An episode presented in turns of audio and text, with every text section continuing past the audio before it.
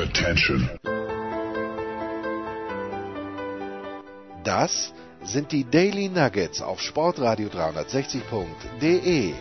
Kurz, knackig, sinnfrei.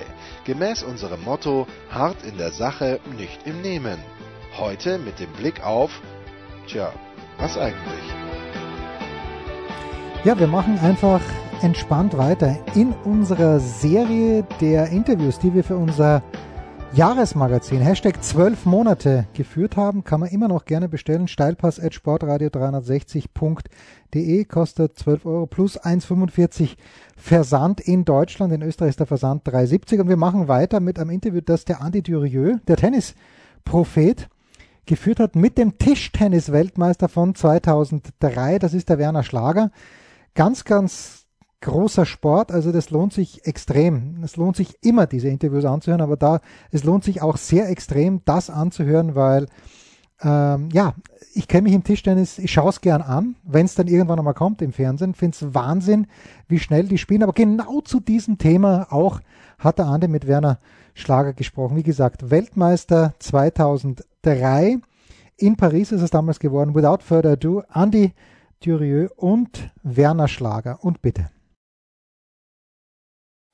Also wenn man sich die ganzen Superlative anschaut, ich habe das jetzt noch einmal gemacht im Zuge der Vorbereitung, äh, was du da geleistet hast, nämlich mit diesem Weltmeistertitel vor mittlerweile 17 Jahren. Äh, man kann das alles nur ein bisschen aufzählen. Ich habe dann auch geschaut, also ich glaube, äh, fünf Jahrzehnte hat China ja mehr als drei Viertel aller möglichen Medaillen gewonnen und seit deinem Erfolg überhaupt alle. Also also dieser Weltmeistertitel, das klingt dermaßen utopisch. Wenn, wenn ich nicht dabei gewesen wäre, könnte ich es nicht glauben. Wie geht es dir damit, Werner, heute? Ja, mir geht es erstmal sehr gut damit, logischerweise, weil es ein, ein Grundstein eigentlich für meine, äh, für mein finanzielles, äh, für meine finanzielle Absicherung darstellt, logischerweise. Und dass das schon 17 Jahre, äh, Jahre her ist, ist das natürlich, das ist auch ein Wahnsinn, wie die Zeit verfliegt fliegt. Ja.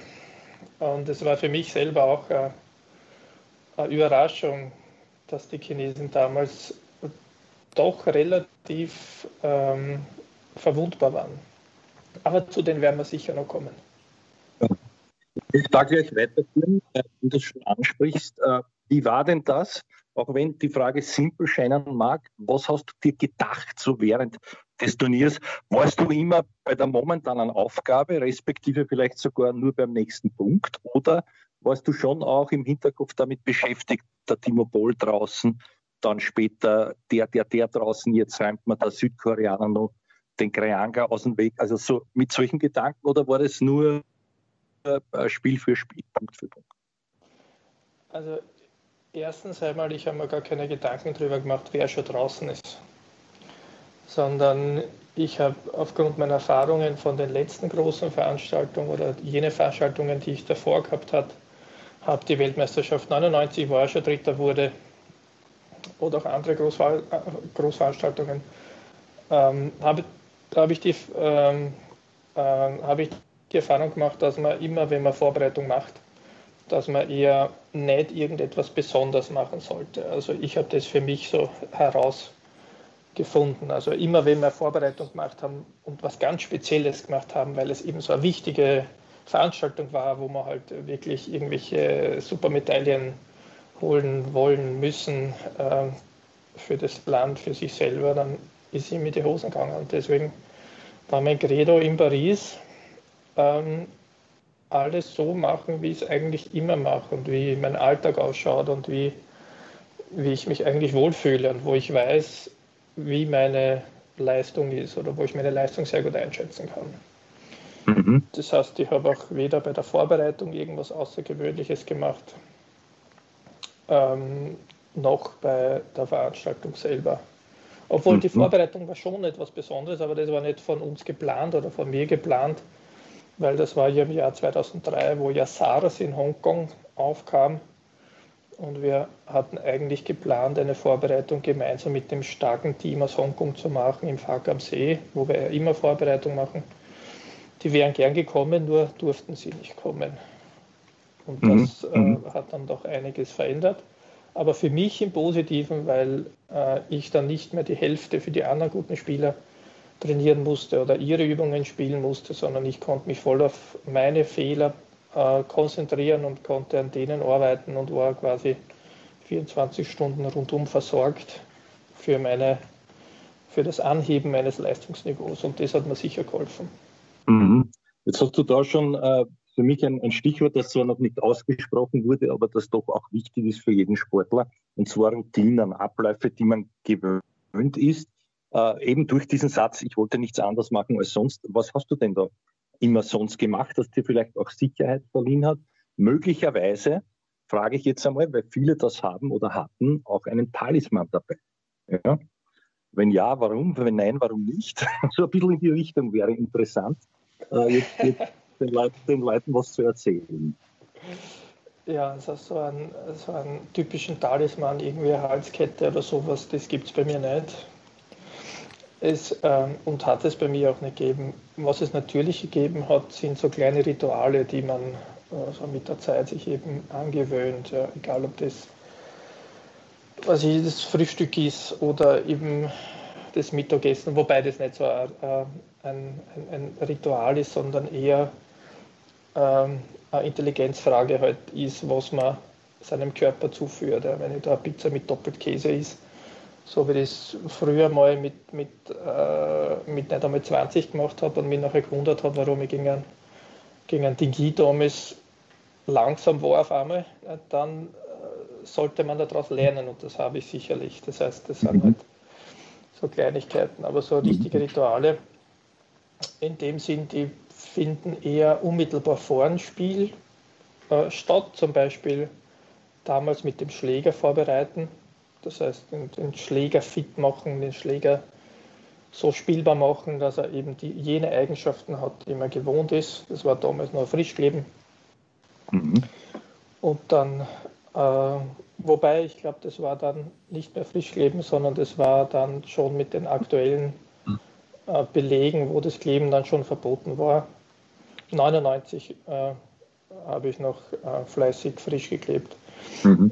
Mhm. Also die Vorbereitung von dem Material, die eigene ja. Vorbereitung und da gibt es sicher Rituale, dass man eben so äh, einen Zeitablauf vor, der, vor dem Match hat, der halt immer, was ich, ein, zwei Stunden vor der vor dem Match nachher beginnt, was bei der ersten Runde noch einfacher ist, weil man da eben einen genauen Plan hat, weil man weiß, okay, man spielt um 14.30 Uhr, dann kann man das schön alles hintimen.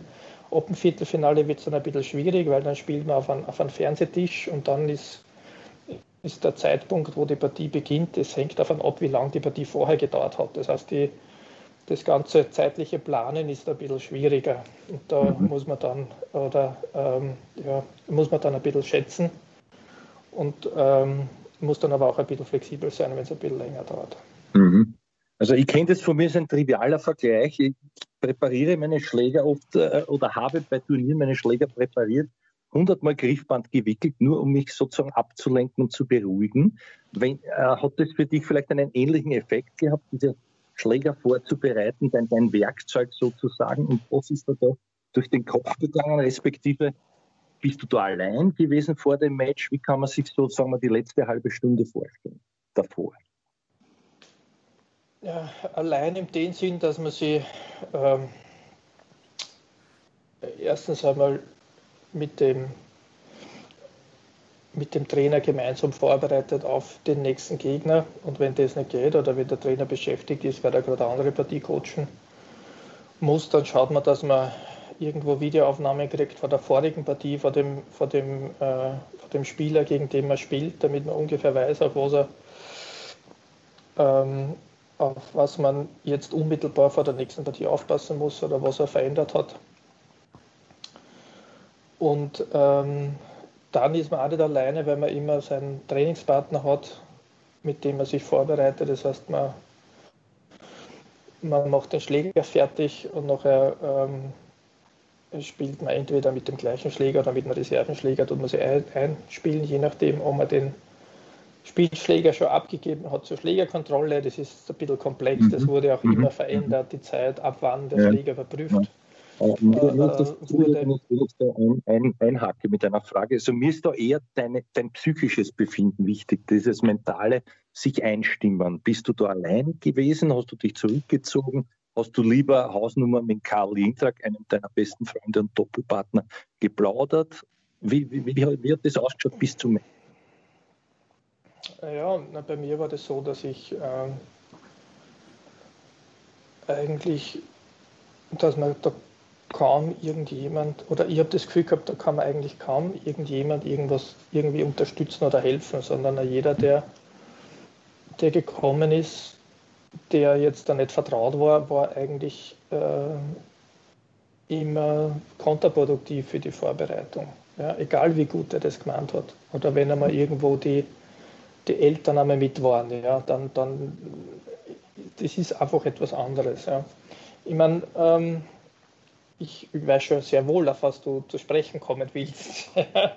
Und ähm, auf das äh, möchte ich jetzt auch mal eingehen. Ich meine, die, die, ähm, die Weltmeisterschaft 2003 war in dem Sinne etwas Besonderes, so wie schon die Europameisterschaft ähm, in Courmayeur ein Jahr früher, 2002, oder auch, na Blödsinn, das war auch im 2003 Jahr, äh, wo, ich, wo ich nämlich meine, meine äh, spätere Lebenspartnerin äh, gefunden habe und zum ersten Mal die mit von der Partie war. Und das ist natürlich ähm, ein ganz tolles Gefühl, wenn man frisch verliebt ist und wenn man, wenn man sich, äh, wenn man gar nicht daran denkt, dass man jetzt rausfällt oder sich nicht als, als, als, Verlierer, als, als Verlierer sieht, wenn man nette Leistung bringt, ja, weil, weil, äh, weil der Tag sowieso so positiv aufgeladen ist, wenn man eben eine Person gefunden hat, die man in die man frisch verliebt ist. Und das war eben bei der Europameisterschaft der Fall, wo ich auch im Mixdoppel eine Medaille gemacht habe. Und dann natürlich bei der, bei der Weltmeisterschaft 2003 in Paris der Fall, dass die Bettina Müller, die ich ähm, äh, eigentlich erst ein halbes Jahr vorher kennengelernt habe, die jetzt die Mutter meiner zwei Kinder ist, äh, mit der ich glücklich zusammenlebe, dass ich die da kennengelernt habe und dass die mit dabei war und mich auch jeden mhm. Tag begleitet hat. Also, mhm. war, war, war sie dann auch, also ich, bin, ich, bin, ja lästig, also war sie dann auch in diesen letzten Minuten vor dem Spiel dabei oder, oder warst du da für dich allein? Gehst du da alles nochmal durchgeistig oder wie, wie, wie spielt sie das ab? Na, das spielt sich eigentlich so ab, dass man ungefähr Stunden vorher, dass man, dass die Wege sich trennen Mhm. Also man darf sich das nicht so vorstellen, dass die Bettina jetzt bis, äh, bis zur letzten Minute meine Hand gehalten hat, bis ich da einmarschiert bin. Eben, so, so ging das leider nicht. Vielleicht wäre das noch ja. hilfreicher gewesen, keine Ahnung, aber das spielt damals nicht, sondern ähm, ja. ähm, ich glaube, wir haben da miteinander Mittagessen. Dann haben sich die Wege getrennt und ich habe mich eben vorbereitet auf die Partie. Und das beginnt eben mit Schlägervorbereitung und dann mit äh, Einspielen und Aufwärmen und äh, sich darüber Gedanken machen, wie der Gegner spielt und dann seine Schwächen noch ein bisschen arbeiten und dann mhm. eben äh, äh, in Schläge in Empfang nehmen und nachher Richtung und sich anstellen ja, und dann einmal warten, vielleicht gibt es ja noch einen Doping-Test, wobei das ist meistens ist der nachher passiert, nach dem Spiel. Ähm, ja, so war mhm. das. Die Bettina, die mhm. hat ja müssen auch ihren, ihren Platz auf der Tribüne finden, dann mit der ganzen anderen ja, ja, mit der Mannschaft. Ja, mhm. Wenn man ins Turnier nochmal reingeht, also da war ein, ein, ein, ein richtiger, ein, ein ganz ein, ein, wichtiger, ein wichtiges Match im Viertelfinale gegen den Chinesen. Jetzt den Namen nicht genau mehr parat, aber da warst du hinten, glaube ich, drei Einsätze und, und, und da hat es gar nicht so gut ausgeschaut. Ist da da irgendwas durch den Kopf gegangen oder warst du da auch so im Flow, dass dir das sozusagen auf den Wellen der Liebe alles wurscht. Ja, das war der Wang Lijin im Viertelfinale. Das war eigentlich, das war dann äh, amtierende Weltmeister und da habe ich vier Matchbälle abgewehrt. Äh, war 6 zu 10 hinten. Und ähm, da darf man nicht an irgendwas anderes denken. Und das ist mir damals ziemlich gut gelungen. Wahrscheinlich auch mit oder ziemlich sicher auch mit, mit, mit Hilfe von dieser Verliebtheit, die ich gehabt habe. Aber was wichtig mhm. ist, dass man eben äh, währenddessen man in so einer Situation ist, währenddessen man im Wettkampf ist, primär, ja, dass man eben nicht über die Zukunft nachdenkt. Das heißt, man darf eben nicht immer nachdenken, okay, was passiert, wenn, ja, was ist, wenn mhm. ich den Ball mache. Ja. Jetzt habe ich nochmal mhm. einen Punkt, wenn ich den Fehler mache, dann, dann, dann bin ich draußen, ja, zum Beispiel. Das darf man überhaupt nicht. Oder man darf auch nicht ähm, ähm, in die Vergangenheit schauen. Ja. Man darf auch nicht, also man darf man muss schon in die Vergangenheit schauen, weil man muss ja von der Vergangenheit lernen, aber man darf es nicht beurteilen. Aha. Das heißt, man, man sperrt es in der Kiste, man sperrt es weg im Hirn. Mhm. Mhm. Also äh, man verarbeitet es quasi kognitiv, aber man, verarbeitet, man verarbeitet es nicht mit den Emotionen, das ist das Wichtige. Bei den mhm. Emotionen, die erzeugen, ähm, in dem Fall, wenn man jetzt dann einen, einen, einen Blödsinn gemacht hat, dann erzeugt es Ärger. Ja. Und man ärgert sie. Und das ist eine negative Emotion und die bringt dann raus, die bringt dann nichts, das ist überhaupt nicht hilfreich. Mhm. Und, und genauso kann zu viel Freude auch kontraproduktiv sein, weil man einfach nicht mehr, mehr in der Logik ist. Ja. Äh, und dann vielleicht Entscheidungen trifft aus dem Bauch heraus, die dann nicht zielführend sind. Ja, also das Wichtigste ist in dem Moment äh, im Jetzt, im Hier und Jetzt sein. Das ist das Wichtigste und komplett wertfrei.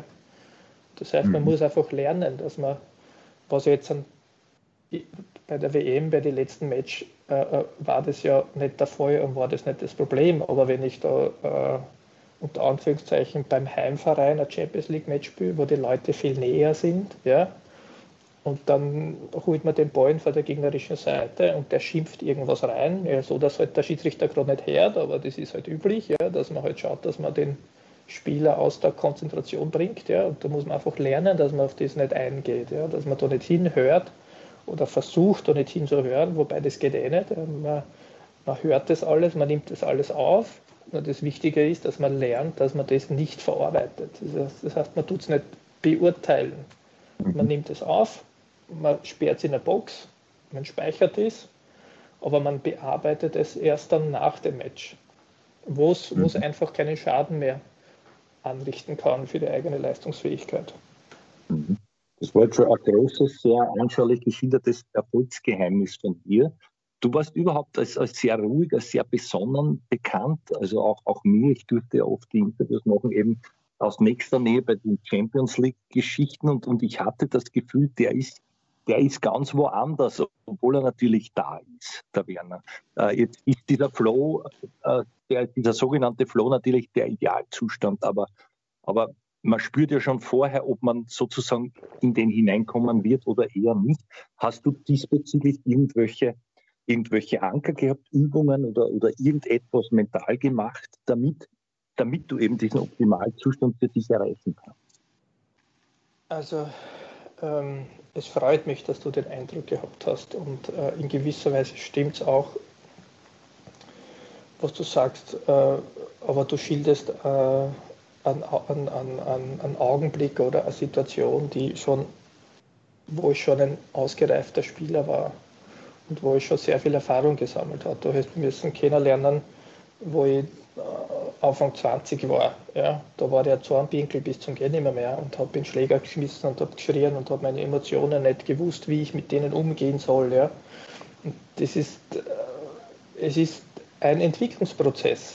Ja, und, und das Wichtigste ist das Selbstreflektieren und ich habe erst wirklich Fortschritte gemacht äh, in, im, im, äh, äh, im Stylen meiner Spielerpersönlichkeit, ja, im Formen meiner Spielerpersönlichkeit, als ich mich dazu durchgerungen habe, dass ich mir meine verlorenen Partien auf Video angeschaut habe.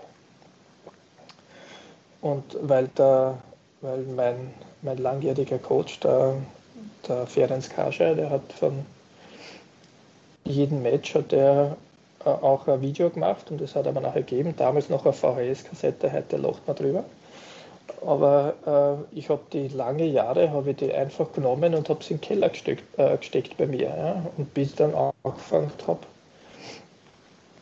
zu, oder bis ich mich einmal durchgerungen habe, dass ich mir das auch, die, auch jene Partien anschaue, wo ich einfach schlecht gespielt habe. Und dann habe ich das so weit ausgebaut, dass ich selbst meine Trainings aufgenommen habe auf Video, weil ich gesehen habe, was das für einen Vorteil für mich bringt, wenn ich mich selbst beobachte in einer stressigen Situation und dann auf gewisse Automatismen draufkomme oder die erkenne, die ich während dem Spielen, während dem Stress nicht erkenne. Ja. Und diese Automatismen, die erkennt natürlich der gegnerische Coach genauso oder der gegnerische Spieler genauso. Und, und äh, das hat mir halt sehr geholfen, weil dann konnte ich an diesen Automatismen arbeiten. Und was kann man sich unter so einem Automatismus vorstellen? Ich sage ein Beispiel, wenn ich jetzt einen, einen, einen langen Unterschnitt Ball in die Rückhand kriege, was unter Anführungszeichen ein schönes Fresserl ist für mich, ja, und den kann ich schön offensiv spielen, ja, und mit dem ganzen Schwung von der Hand ja, reicht mein ganzen Körper automatisch rum und dann passiert es oft, dass man automatisch sich dann nach dem Ball, weil man ja die, die, die Kraft von dem Schlag verwenden kann, dann kann man sich automatisch umstellen und kann den, und will den nächsten Ball mit der Vorhand spielen, von der Mitte bis Rückhandseite. Ja, und wenn das der Gegner weiß, dass das ein Automatismus ist, wenn man Rückhand schnell spielt, dass man dann eher sich automatisch umstellt und den Ball nochmal in der Rückhand mit der Vorhand erwartet, dann kann ich halt als Gegner das ausnutzen und kann ich mit der Vorhand spielen und die steht zwei Meter und, und, und wenn der das macht, dann stehe ich zwei Meter im Abseits. Ja. Und das sind so Automatismen oder schlechte Angewohnheiten, die man dann schließen kann und an denen man arbeiten kann. Mhm, mhm. Äh, bist du das selber drauf gekommen, ganz allein, oder, oder hat dich da wer sozusagen angeleitet, äh, um, um, um, so, um an, der, an der mental besten Version deiner selbst zu arbeiten oder dorthin zu kommen? Das kann, ich weiß nicht, vielleicht kann jemand einem da helfen, aber das muss man einfach, äh, sollte man so weit sein, dass man das selbst erkennt. Ja, das ist, äh, ist, ist, es ist natürlich so, dass der, dass der Ferenc, der Ferenc Gage mir damals gesagt hat, ja, schau dir die Videos, schau dir das und das an und so weiter. Aber ich habe das eben nicht gemacht, ich habe es erst viel zu spät gemacht. Ja. Ich habe zum Beispiel die erste, meinen ersten Fitnesscoach, den, der wurde mir dann auch erst finanziert für die, als Vorbereitung für die Olympischen Spiele in Beijing 2008. Ja. Und ähm, das ist natürlich sehr, sehr spät. Da war ich schon äh, Weltmeister und schon unter Anführungszeichen ein fertiger Spieler. Und das Interessante für mich war, dass äh, ich durch die Zusammenarbeit mit dem Metallcoach habe ich herausgefunden oder wurde mir erst klar, welche Automatismen, dass ich eigentlich schon als Kind mitbekommen habe von meinem Vater, der sich alles selber angelernt hat, der Ostblock-Sportbücher äh, sich gekauft hat, weil es damals keine Sportlektüre gegeben hat. In, also wenig, wenige Bücher, was im Westen gegeben hat, was den Leistungssport betrifft. Und ähm, da kann ich ein, ein, ein, Beispiel nennen. Ja. Der hat immer schon, früher hat er gesagt, okay, vom Handtuch, das eine Teil vom Handtuch haben wir immer patschnass gemacht mit einem kalten Wasser, sodass es fast noch äh, vom äh, quasi fast das Wasser rausgetrieft ist, wie es über der Bande gehängt ist. Ja. Und dann immer, wenn er gemerkt hat, dass wir nervös wurden, dann hat er so reingerufen, Handtuch, Handtuch. Ja. Da sind wir zum Handtuch gegangen. Ich rede jetzt in der Mehrzahl, weil es meinen Bruder und mich selber betroffen hat. Und haben wir eben die heiße Stirn oder das heiße Gesicht mit einem kühlen Wasserbad abtrocknen können und so haben wir können unseren Puls ein bisschen runterbringen oder überhaupt was den Puls betrifft, der tief ausatmen. Mhm. Das hat er immer hineingerufen, immer gesagt, ausatmen, ausatmen. Ja, dass man eben tief ausatmet und dass man noch eine Runde mehr geht, dass man sich Zeit lässt und dass man nicht gleich mit der Hektik jetzt dann nach einem langen Ballwechsel, der Puls ist noch zwischen 180 und 200 und dass man dann gleich wieder reingeht. Ja, weil der weil er einfach gewusst hat, dass das mentaltechnisch eine Katastrophe ist und dass man da sicher nicht eine gute Entscheidung äh, treffen kann, welches Service man jetzt dann spielt oder welche Annahme das man spielt. Und da hat er, da hat er mir schon sehr viel Rüstzeug mitgegeben, auf das ich dann später aufbauen konnte. Mhm. Mhm. Wenn ich jetzt springe, ich springe jetzt äh, äh, zum Finale, hast du serviert beim Matchball, weißt du das noch? Bei, welch, bei meinem eigenen Matchball? Bei dem, beim WM-Finale. Äh, ich glaube, er hat serviert. Ich habe den okay. ersten Matchball, da habe ich serviert, den habe ich verhaut. Mhm. Und dann hat er serviert, soweit ich weiß. Aber wir haben schon mhm. lange nicht mehr, mehr angeschaut. Mhm. Mhm. Na gut, dann bist du da, dann bist du da beim Reagieren. Trotzdem ist wurscht, also Service oder, oder, oder Return, aber wenn es so knapp ist und es auf Messers Schneide steht, spielt die Intuition ja eine riesengroße Rolle. Ja? Und dann oft auf der Effekt, du hast das ja vorher schon gesagt, ich hoffe, ich habe es richtig verstanden, du hast dich auch ab und zu selber überrascht bei dieser WM. Äh, wenn du das jetzt anschauen würdest, ja, äh, äh, woher kann man dann diese goldrichtigen Entscheidungen im richtigen Moment? Also natürlich aus der Intuition heraus, aber kann man das auch irgendwie trainieren? Kann man das sich anlernen oder kommt das heute, wenn man sehr gut drauf ist? Äh, das letzte ist sicherlich richtig. Es ist die Grundvoraussetzung, dass sowas passiert. Ähm, aber ich würde sagen, es ist eine gute Mischung. Teils natürlich Kreativität und teils aber auch die, richtigen, die richtige Programmierung. Ja. Weil was viele, was ich in, in, in, in Gesprächen mit vielen Hobbyspielern äh, immer wieder raushöre, ist, dass die mich fragen, ja, wir haben jetzt ein Wahnsinn, wie schnell das jeder reagiert und das ist, das ist ja unglaublich, wie das geht. Und dann muss ich immer darauf sagen, nein, wir reagieren nicht, sondern das, ist einfach, das sind antrainierte Automatismen. Mhm. Also du hast die Zeit nicht, dass du reagierst. Es ist sogar so, dass wenn du in der Situation bist, dass du reagieren musst, bist du mhm. zu spät. Das versuchst du zu vermeiden. Mhm. Das heißt, man programmiert sich in dem Sinn, dass man sagt, äh, jetzt zum Beispiel bei der Serviceannahme, sagt man sie, also man braucht eine Vorannahme, ja, was jetzt mit was der Gegner kommen wird, ja. also was er mhm. spielen wird. Ja, entweder mhm. kurz in die Vorhand oder, oder kurz am ganzen Tisch und eventuell vielleicht spielt er sogar ein langes Service, absichtlich ganz spät und richtig äh, äh, äh, äh reingeschossen, also so, dass er gleich den Punkt machen möchte. So, aber die Wahrscheinlichkeit für schnell ist ziemlich gering. Das heißt, ich programmiere mir mal aufs kurze Service. Ja, vor allem, wenn er Matchball macht wieder, oder wenn ihr ein Matchball habt, oder wenn es äh, äh, Gleichstand steht, dann wieder nicht für riskieren. Ja? Mhm. Vor allem nicht bei einem WM-Finale. Da wird er da riesen Stiereier haben. Ja? Und, und das ist selten. Also man, man, man, man muss natürlich eine gute Einschätzung auch von der Spielerpersönlichkeit haben, nicht? von der eigenen genauso wie von der gegnerischen. Das heißt, man spielt mit Wahrscheinlichkeiten und man programmiert sich auf das, was am höchsten wahrscheinlich ist. Und mit der Option auf einen, maximal zwei Änderungen. Mhm. Das heißt, ich programmiere mich jetzt bei der Annahme, stelle mich hin und nehme an, okay, er spielt kurz. Das ist einmal die erste Programmierungstiefe. Die zweite Programmierungstiefe ist, okay, was antworte ich darauf, wenn er jetzt ein kurzer wird? Das heißt, dann programmiere ich mich vorher und sage, okay, entweder spiele ich mich kurz in die Vorhand oder Mitte oder Rückhand, was ich halt für vorteilhaft halte. Und eventuell stiche ich ihm aber, also das heißt, ich spiele einen schnellen Ball in seine Rückhand oder in seine Mitte. Das sind lauter Taktiken, die ich mir vorher festlege. Ja? Mhm.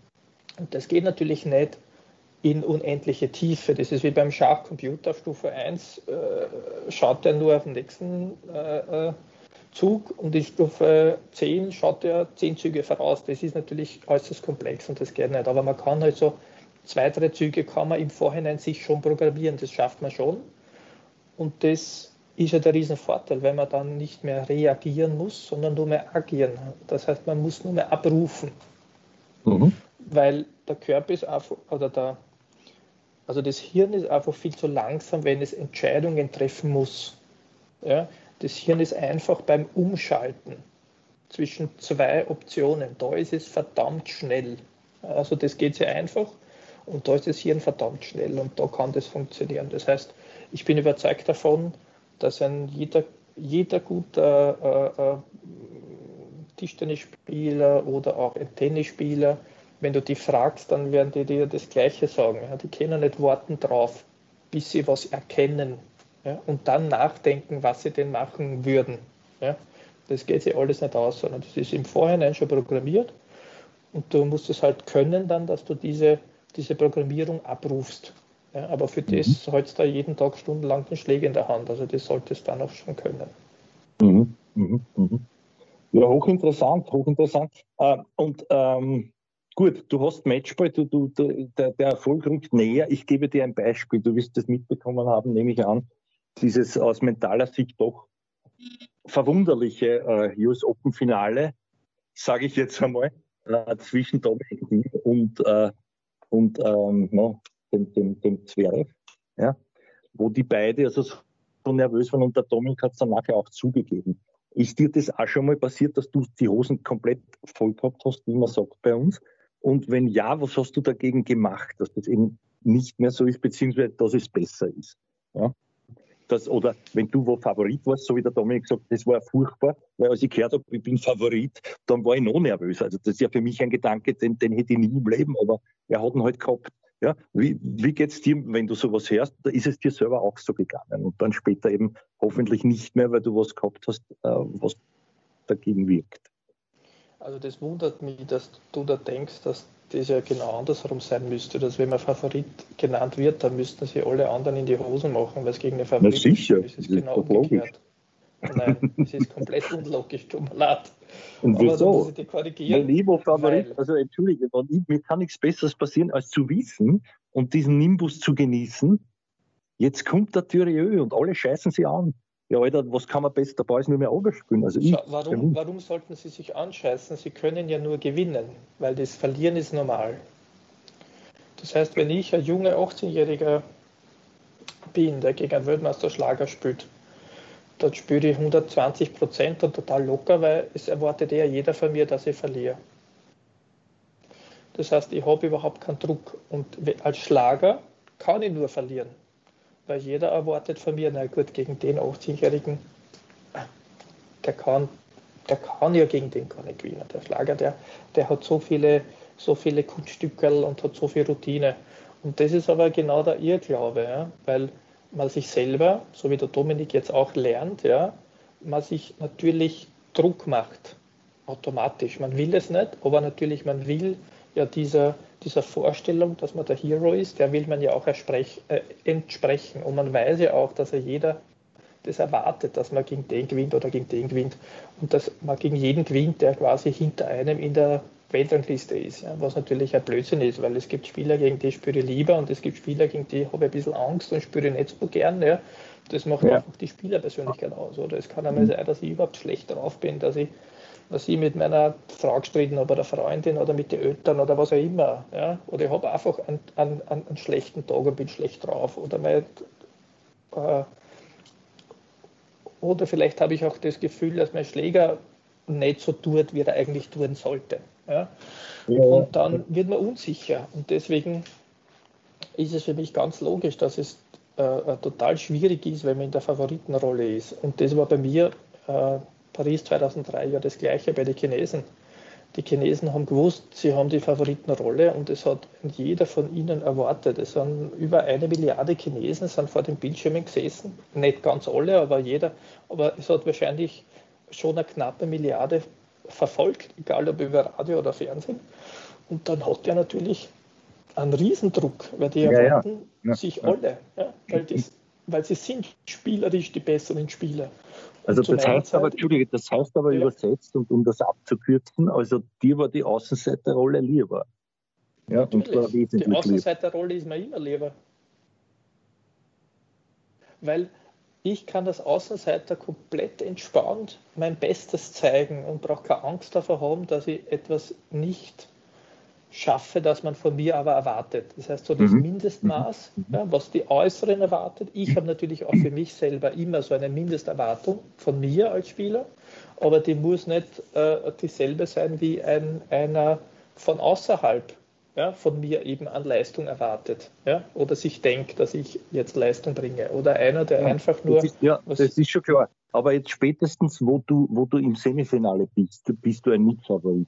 Ja? Und wenn du im Finale bist und dann sagen alle, na gut, das ist ein Verteidiger, gegen den du da spielst, den, da kennst du tausendmal gegen einen Chen gespielt, da kann da nichts passieren. Das müsste eigentlich eher Sicherheit verleihen. Oder, oder warst du dann damals auch so nervös? So ähnlich wie der Dominik oder, oder eben nicht?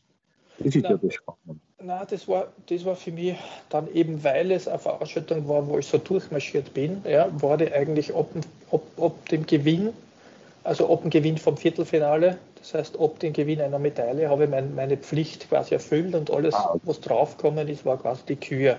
Ja. Und dann spielt man auch wieder relativ locker. Also bei mhm. mir war es so, dann habe ich mhm. relativ locker gespielt, weil, egal ob das der Wang Lichin war oder nachher der Jose Hook war, ich meine, der Wang Lichin natürlich, das war schon noch ein Riesenkaliber und da habe ich auch noch können aufspülen, weil da war ich nur der Underdog. Aber gegen Jose Hook hat mir geholfen, dass ich die, äh, den, den Spielstil von Jose Hook, dass ich den sehr, sehr gemocht habe und dass ich den sehr gut gekannt habe, weil der Chen Weixing, einer meiner Mannschaftskollegen, so ein ähnliches Spiel hatte oder mhm. hat. Mhm. Und deswegen äh, habe ich habe ich einen großen Vorteil gehabt, weil ich schon gewusst habe ungefähr, wie das er spielt und wo seine Schwächen sind und äh, mhm habe auch gewusst, wie ich gegen einen Chen gewinne und deswegen habe ich mir davor gesagt, hey, da brauche ich nicht erst außerfund, äh, äh, quasi herausfinden während der Partie, wo seine Schwächen sind und Stärken sind, damit ich irgendwo ein Looker finde, wo ich einem dann festnobel, sondern mhm. da habe ich schon im Vorhinein ein ziemlich äh, gutes Bild von den Schwächen gehabt von dem Gegner, die ich dann schamlos mhm. ausgenutzt mhm. habe. Jetzt hast du, du hast mir das schon erklärt mit diesem Gedankenkastel. Jetzt, äh, ich, ich, kastel dich noch einmal fest vor dem Matchball, nicht irgendwie, nicht irgendwie der Gedanke, jetzt bin ich gleich Weltmeister. Ja, den kannst du wahrscheinlich nicht brauchen, oder? Oder, oder, oder doch? Oder war das wurscht? Nein, mir nein, das kann ich nicht brauchen. Mir ist es genauso passiert beim ersten Matchball, den ich gehabt habe. Ja. Übrigens, mir ist eingefallen, beim Matchball habe ich auch serviert, weil wie ich den verloren habe, den ersten hat der Jose Hook serviert.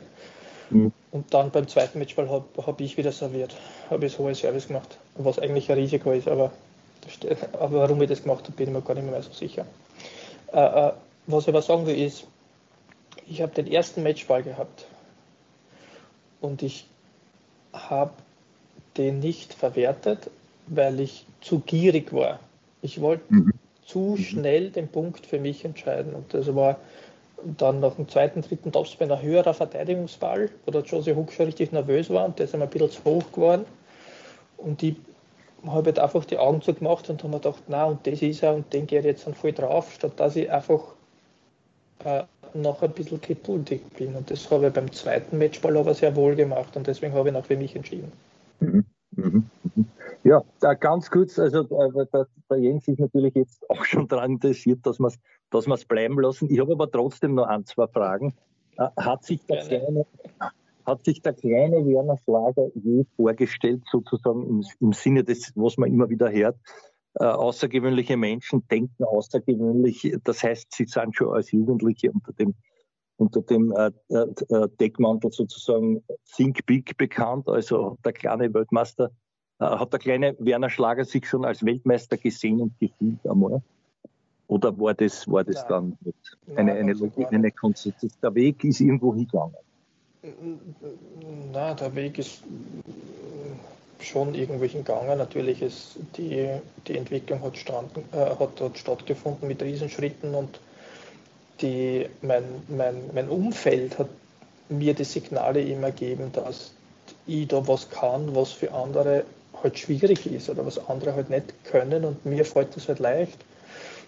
Das ist immer so, dass man jene Sachen, die einem selber leicht fallen, da tut man sich ganz schwer, diese für andere zu beurteilen.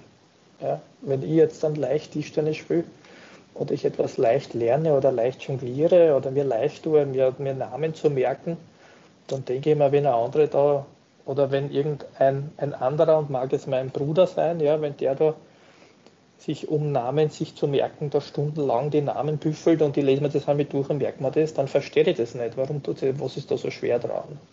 Das heißt, das war bei mir auch der Fall. Das heißt, ich habe mir da nicht so viel Gedanken drum, drum gemacht. Ich habe das gemacht, was mir Spaß gemacht hat und ich habe es auch gut gemacht und das ist mir leicht gefallen und ich habe schnell gelernt. Und erst dann, als die Entscheidung gekommen ist, dem Bundesheer beizutreten. Da habe ich für mich eigentlich erst, es ist schon relativ spät, da war ich fast 19, da habe ich für mich erst die Entscheidung getroffen, dann jetzt möchte ich mal sagen, oder jetzt möchte ich mal überprüfen, steckt da wirklich so, mir, so viel in mir drinnen und kann man daraus wirklich einen Beruf machen und äh, wird das wirklich was? Mhm. Ähm, und das hat auch damit zu tun, dass ich bis dorthin eigentlich immer nur von meiner Umwelt egal ob das in der HTL war, in der Schule oder, oder, oder in einem anderen äh, Freundeskreis, die wenig mit Sport zu tun gehabt haben, die haben immer zu mir gesagt, was du mit dem Ping-Pong? Ja? Mhm. Das heißt, es wurde von außen immer abgewertet. Ja? Und mhm. deswegen habe ich mich viele Jahre selber belogen und habe mir gesagt, ja gut, das ist das Ping-Pong und das ist zwar gut, aber so viel kann da nicht dahinter sein und, und, und das, mit dem wir es kaum der Geld verdienen können. Mhm. Äh, äh, bis ich eben nachher zum Bundesheer gekommen bin und natürlich auch auf dem Weg dorthin, dass ich meine Erfolge gehabt habe und schon äh, habe und schon auch österreichische Meistertitel geholt habe und dann Jugend äh, auch schon als Fünfter abgeschlossen habe in der europäischen Jugend und so weiter. Das hat mich schon motiviert, aber so mhm. richtig, dass ich gesagt habe, okay, jetzt, jetzt, jetzt, jetzt haue ich mich da rein und jetzt gebe ich alles und jetzt mache ich auch über diesen Fakt hinaus, dass es mir leicht fällt. Ja, jetzt dann haue ich mich wirklich rein und jetzt bin ich mhm. wirklich den ganzen Tag für den Sport da. Jetzt bin ich echter Profi. Ja. Mhm. Äh, so, so kann man es vielleicht zusammenfassen. Ja. Das also, erst also kurz vor dem Bundesheer hat das erst stattgefunden. Okay, also wenn man kurz, wenn man, also das war das Gegenteil, das waren sozusagen immer kurze, wahrscheinlich schwere realistische Ziele, die du jeweils angepeilt hast, oder? Wenn du sagst, okay, jetzt also Ich habe mir nie zum Ziel gesetzt, dass ich einmal Weltmeister werden will mhm. oder so, mhm. sondern ich habe mir immer ich habe immer nur die kleinen Hürden vor mir gesehen, die kleinen okay. Ziele. Ja. Jetzt möchte ich das Wochenende, möchte ich das schaffen und das mhm. jetzt möchte ich gut spielen. Weil bei uns ist es eigentlich das? so, dass wir, ja. wir, wir müssen im, im Tischtennissport müssen wir das ganze Jahr über die ganze Saison Leistung bringen. Äh, bringen. Wir können sie kaum äh, zwei Wochen auf irgendwas vorbereiten. Das heißt, die zwei Wochen in Kauf nehmen oder drei Wochen, dass wir schlechter spielen, nur damit wir auf einen, auf, einen, auf einen gewissen Tag hin bei irgendeiner gewissen Veranstaltung gut spielen. Das geht bei uns nicht. Wir müssen die ganze Zeit durchgehend auch immer Leistung bringen. Und deswegen äh, ähm, denkt man da nicht so weit nach vor, sondern man schaut einfach, dass man die nächste Hürde nimmt. Ja, aber jetzt nur eine Frage, die habe ich eingestellt und dann lassen wir es auch schon gut sein. Oder zwei Fragen. Das eine ist, welches Urtalent, welche Eigenschaft, was glaubst du bei aller Bescheidenheit, hast du als Kind schon gehabt?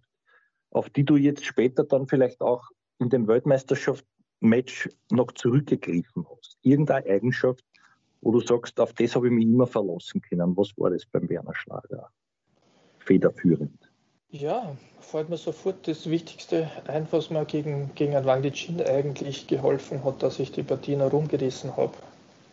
Und das ist einfach die Kreativität. Das heißt, ich habe hab immer, wenn ich in irgendwie äh, äh, aussichtslosen Situationen war, dann habe ich auch äh, ungewöhnliche Einfälle gehabt. Ja, und ich habe es einfach durchgezogen, weil verloren habe ich schon fast sicher gehabt. Also es hat nur keiner gut gehen. Ja. Mhm. Mhm. Und äh, äh also ein bisschen so ein, ein Querdenker und dann mhm. sich nicht, mhm. nicht mit irgendeiner Situation abfinden, sondern bis zur letzten Sekunde äh, äh, wirklich kämpfen und dann irgendwas aus der Schublade, äh, Schub, Schublade rausholen, ja, wo der Gegner eigentlich überhaupt nicht damit rechnet. Mhm. Und damit aber letztlich auch zu sagen, okay, ich kann, also ich, egal was kommt, ich habe eh was parat, also intuitiv eigentlich, oder? Weil, weil das bis jetzt naja, sehr logisch alles geklungen hat. Also die, diese, diese Intuition, äh, naja, und das ist, Kreativität, ja, die kommt ja im Moment. Das ist das, was Ja, richtig. Also es ist sicherlich nicht so, dass ich, dass ich äh, äh während meiner Laufbahn aktiv mich immer darauf verlassen habe können und andere Sachen äh, äh, nicht so gepusht habe, weil ich mir gedacht habe, ja, wenn es jetzt eng steht, dann fällt mir eh wieder was ein. Also so war es mhm. sicherlich nicht. Aber es ist natürlich so, dass jetzt, ja, wo ich ja doch auf ein paar Jahrzehnte von meiner Karriere zurückblicken kann, dann fallen mir schon gewisse, gewisse Sachen auf. Und äh, als du mit dieser Frage kamst, dann ist mir das sofort eingeschossen, ja, dass das einfach äh, jetzt für mich so offensichtlich ist, aber zur, zur aktiven Zeit war das sicherlich nicht der Fall. Das heißt, es mhm. war eher eine unbewusste Steuerung. Mhm. Mhm. Gut, und jetzt äh, zu guter Letzt, das habe ich auch allen diesen Champions gestellt, diese Frage, ähm, wie wichtig der Kopf ist, also was der Kopf für eine Rolle spielt. Da waren unterschiedlichste Aussagen. Der Niki Lauda hat gesagt, der Kopf ist 100 Prozent. Manche haben gesagt, das ist 5 Prozent. Also der Kopf ist das Wer hat da gesagt, Alter. das ist 5 Prozent? Nein, es waren nicht dabei, die gesagt Naja, der Toni Polster. Der Toni Polster. der Toni. Und der Hans Kranke war ähnlich. Was hat der, der Toni Kranke, dann gesagt, was sind 95 Prozent? Entschuldige, wenn ich dich unterbreche, aber das interessiert mich jetzt. Ein Klick oder was? Oder nein, Schicksal? Nein, nein, nein, nein, nein, nein, aber, aber die, die Frage habe ich ja nicht gestellt, aber was der Kopf ist. Ne? Weil der, der, der, hat, der hat eine relativ simple Erklärung gehabt, das würde jetzt zu weit führen, aber ich sage das nicht. Naja, der hat gesagt, er glaubt an Gott, damit ist, ist alles klar, also der, der liebe Gott hilft ihm immer. Ja, der, ja. Der liebe, das ist wurscht, der liebe Gott hilft ihm immer. Der, der will auch, dass er jetzt den Öfer einschießt und, und der liebe Gott ja. wird ihm wird ihm äh, sozusagen die Intuition geben, wohin er schießt. Also der ziniert Statistik nichts an und war aber statistisch einer der treffsichersten Elfmeterschützen aller Zeiten. Der hat gesagt, ich renne an, ich weiß noch immer nicht, wo ich hinschieße, ich renne aber ich weiß, der ist drin. Oh, das ist gut, weil wenn es er nicht weiß, dann, weiß, der dann drin. wir schon gar nicht. Ne? Nein, eh nicht, eh nicht, aber ja. ich weiß, der ist drin. Also mit diesem Satz, da, da habe ich gesagt, woher kam das Selbstbewusstsein, bla bla bla. Aber worauf ich jetzt hinaus, also die, meine Frage ist ja, wie wichtig ist der Kopf, wenn man das ungefähr prozentuell äh, äh, beurteilen kann, gerade im Tischtennis? Also der Kopf ist auf jeden Fall 99 Prozent. Also 100 Prozent möchte ich nicht sagen, weil nur mit dem Kopf, ohne Körper, ohne Spielen, ohne der Technik, ohne dem Können natürlich kommst du da nirgendwo hin. Äh, oder im Tischtennis vielleicht nicht 99 Prozent, aber 90 Prozent, weil das Technische ist sicherlich wichtig, weil ich kann die tausendprozentig sichere Taktik haben im Kopf, wenn ich spielerisch nicht umsetzen kann, habe ich halt ein Riesenproblem. Mhm. Aber ich möchte nochmal zurückkommen. Also es ist auf jeden Fall das wichtigste Organ, was man im Sport benutzen sollte. Und, jetzt weil der Toni Polster gesagt hat, die 5%, das ist ihm gar nicht bewusst, aber er hat eigentlich in der Antwort, dass er eben an Gott glaubt oder an Gott vertraut. Er hat so ein, so ein Vertrauen mhm. in sich selbst, das nennt ja. man modern Mentalcoaching, ja. Und damit ist es auch wieder 100 Prozent, weil es sein Kopf bestimmt, ja. Und wenn er, das nennt man Self-Fulfilling Prophecy, ja, wenn er sich einredet, dass er nicht vorbeischießen kann, beziehungsweise positiv formulieren, dass der eingeht, dann hat er eben eine sehr hohe Wahrscheinlichkeit, dass er eingeht. Ja. Also ja. das ist ihm wahrscheinlich gar nicht bewusst, so wie mir auch viele Jahre gar nicht bewusst war, wie sehr, dass wir eigentlich mental das Richtige machen und es aber gar nicht wissen, ja. warum das, das jetzt das Richtige ja. ist, sondern wir machen es einfach von der Intuition her richtig. Das, und das nennt man noch ein Talent. Das ist der nächste hochinteressante Aspekt, den lasse ich jetzt außen vor, nur da ist die Aussage, na, die Aussage vom Rogan ist geil, wo der sagt, naja gut, wenn es so ein, ein, ein mentaler ein Todel bist wie der Muster oder der Meier, dann, dann kannst du ja nichts falsch machen, weil du überlegst da ja auch nichts. Nicht? Und du sagst, so intelligente Leute wie ich, die zweifeln, die machen, die überlegen, was die meinen, also das wäre die nächste Diskussion. Aber gut, du hast es den, Jens bitte ich das nicht zu schreiben mit den 5% vom Toni. Ja, und jetzt, ich möchte noch mit einer, mit einer Frage aufhören, die nämlich äh, äh, äh Parallelen zulassen, und zwar, als Sportler lernt man mit Rückschlägen umzugehen, auch mit Krisen umzugehen. Du hast zwar gesagt, explizit, du wirst zu Covid nichts sagen, aber das ist eine Ausnahmesituation und eine Weltkrise.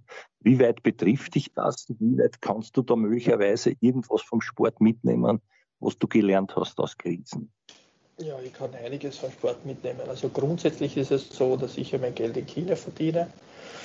Da kann sich jeder vorstellen, wie schwierig das derzeit ist. Das heißt, ich habe schon seit über einem Jahr keinen einzigen Auftritt mehr in China für meinen Sponsor gemacht.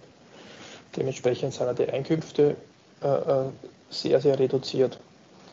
Ähm, auf der anderen Seite kann ich sehr viel aus dem Sport beobachten, was jetzt passiert. Das heißt einfach, man hat aus welchem Grund auch immer, ich möchte das gar nicht beurteilen, aber man hat sehr viel Angst geschürt in der Bevölkerung.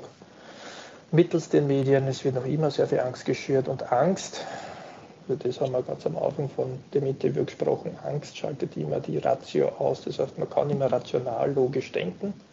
Man wird irrational, man geht in die Emotionen und dann, äh, ähm, und das ist grundsätzlich schlecht. Das ist prinzipiell mhm. schlecht. Also das heißt, du machst das nicht, oder?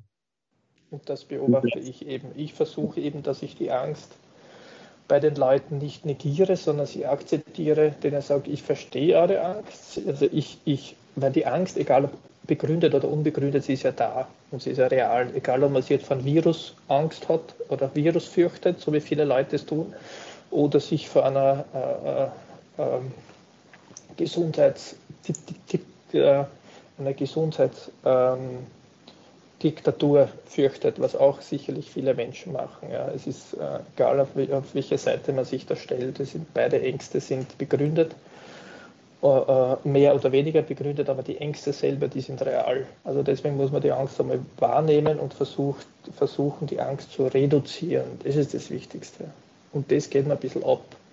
Das heißt, ich sehe viel zu wenig, äh, äh, höre ich von den Medien oder auch von der, von der Regierung äh, positive Sachen. Das heißt, wie mhm. kann ich jetzt zum Beispiel mein Immunsystem stärken?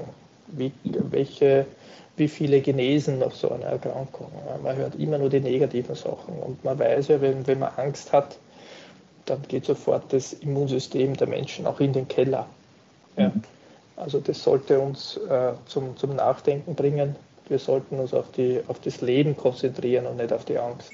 Mhm. Mhm. Aber, also, aber wie gehst du damit Du selber. Du, du, du, musst ja nichts erzählen über Covid, das ist ein Beispiel. Aber wie gehst du um mit so einer Krise? Ja, wie gehe ich um? Ich versuche mich sehr viel zu informieren. Das hat mir so ein Sportler gut, gut gemacht. Ja. Einfach bilden. Das heißt, nicht nur eine Meinung haben, sondern auch schauen, dass die Meinung auf soliden Füßen steht, auf, soliden, auf einem soliden Fundament steht. Und wenn man das macht, dann braucht man keine Angst haben. Also man braucht vor gar nichts Angst haben, weil man dann die Wahrscheinlichkeiten relativ rational und, und, und, und, und, und quasi gefasst akzeptieren kann. Also damit helfe ich mir. Und natürlich, ich bin vielleicht nicht ganz so extrem wie unser Beispiel vorher, aber ich, äh, mir hilft auch der Glaube. Ja? Mir hilft das, der Glaube an, an was Positive, ja? an das Positive, an das Leben, an die Schöpfung, wie ich immer, wie auch immer der Schöpfer heißt für die verschiedensten Leute. Ja, das hilft mir. Der Schöpfer hat, ähm, ist also das Leben, das ist was Aufbauendes und das ist nichts Zerstörendes. Und wenn die Viren so furchtbar wären, dann wird es uns Menschen schon lange nicht mehr geben das hat ein bisschen was auch wieder von dem, was du zuerst gesagt hast, sozusagen wahrnehmend, aber, aber sich nicht hineinsteigern oder beobachten, wahrnehmen und, und dann halt so cool wie möglich darauf reagieren. Oder? Das Wichtigste ist die Angst reduzieren. Mir fehlt einfach äh, äh eine ganz solide, äh, wissenschaftlich fundierte Meinungsbildung auch innerhalb der Regierung und in den Medien. Es gibt nur eine Seite. Oder es gibt so gut wie nur eine Seite. Und das äh, finde ich einfach für so ein Riesenthema oder für so ein, für so für so einen Umbruch, der jetzt stattfindet, finde ich das äh, äh, nicht äh, richtig. Ich finde das viel zu wichtig, diese Veränderungen, als dass man sie nicht eben mit kühlem Kopf hinsetzt und einfach die Meinungen sich anhört. Mhm. Und wie gehst du in deiner Family damit um? Ich meine, jetzt so, das betrifft euch ja auch irgendwo, jeden betrifft es. Oder habt ihr so eine kleine heile Welt, so quasi? Eine heile Welt. Ich glaube, es gibt kaum mehr auf der Welt eine, eine heile Welt irgendwo. Ich glaube, dass man, äh, dass die, dass äh, diese Situation jetzt ein weltumspannend so groß ist, dass man sie davor nicht verstecken kann. Ja? Und das ist vielleicht auch gut so weil äh, es, es, es, ist ein Umbruch. Ja, und bei einem Umbruch, da ist nicht immer alles negativ. Das heißt, es bringt auch viele positive Seiten mit sich. Sowohl wie auch negative, keine Frage, aber eben auch positive. Man äh, wertschätzt wieder mehr die Kommunikation oder das Beisammensein, das ganze Kulturelle, was uns zu Menschen macht. Und ähm, ja, ist einfach wichtig, dass man sich auf die positiven Dinge im Leben konzentriert und nicht nur in der Angst lebt. Mhm. Super. Ein schönes Schlusswort dann diesbezüglich sage ich Danke. Ich meine, äh, Gedanken danken gibt es schon, aber sich für Gedanken bedanken gibt es noch nicht. Das mache ich jetzt ganz explizit bei dir. Schön, dass du auf meine, schön, dass du auf meine Wortspiele stehst. Ich stehe, ich stehe auf dich. Werner, vielen, vielen Dank.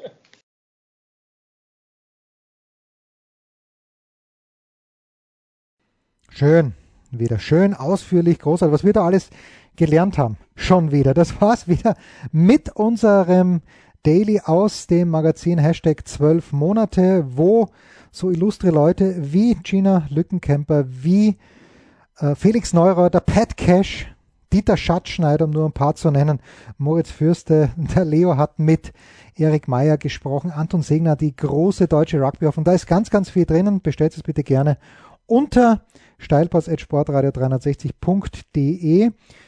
Ja, freuen wir uns. Äh, bei uns geht's schon bald und jeden Donnerstag sowieso mit der Big Show im regulären Programm weiter, Sportradio 360. Follow us on Twitter, like us on Instagram oder umgekehrt oder beides. Ihr wisst schon. Das waren die Daily Nuggets auf Sportradio 360.de. Versäumen Sie nicht alle anderen Podcasts aus unserer sympathischen Familienwerkstatt. Schon gar nicht die Big Show. Jeden Donnerstag neu.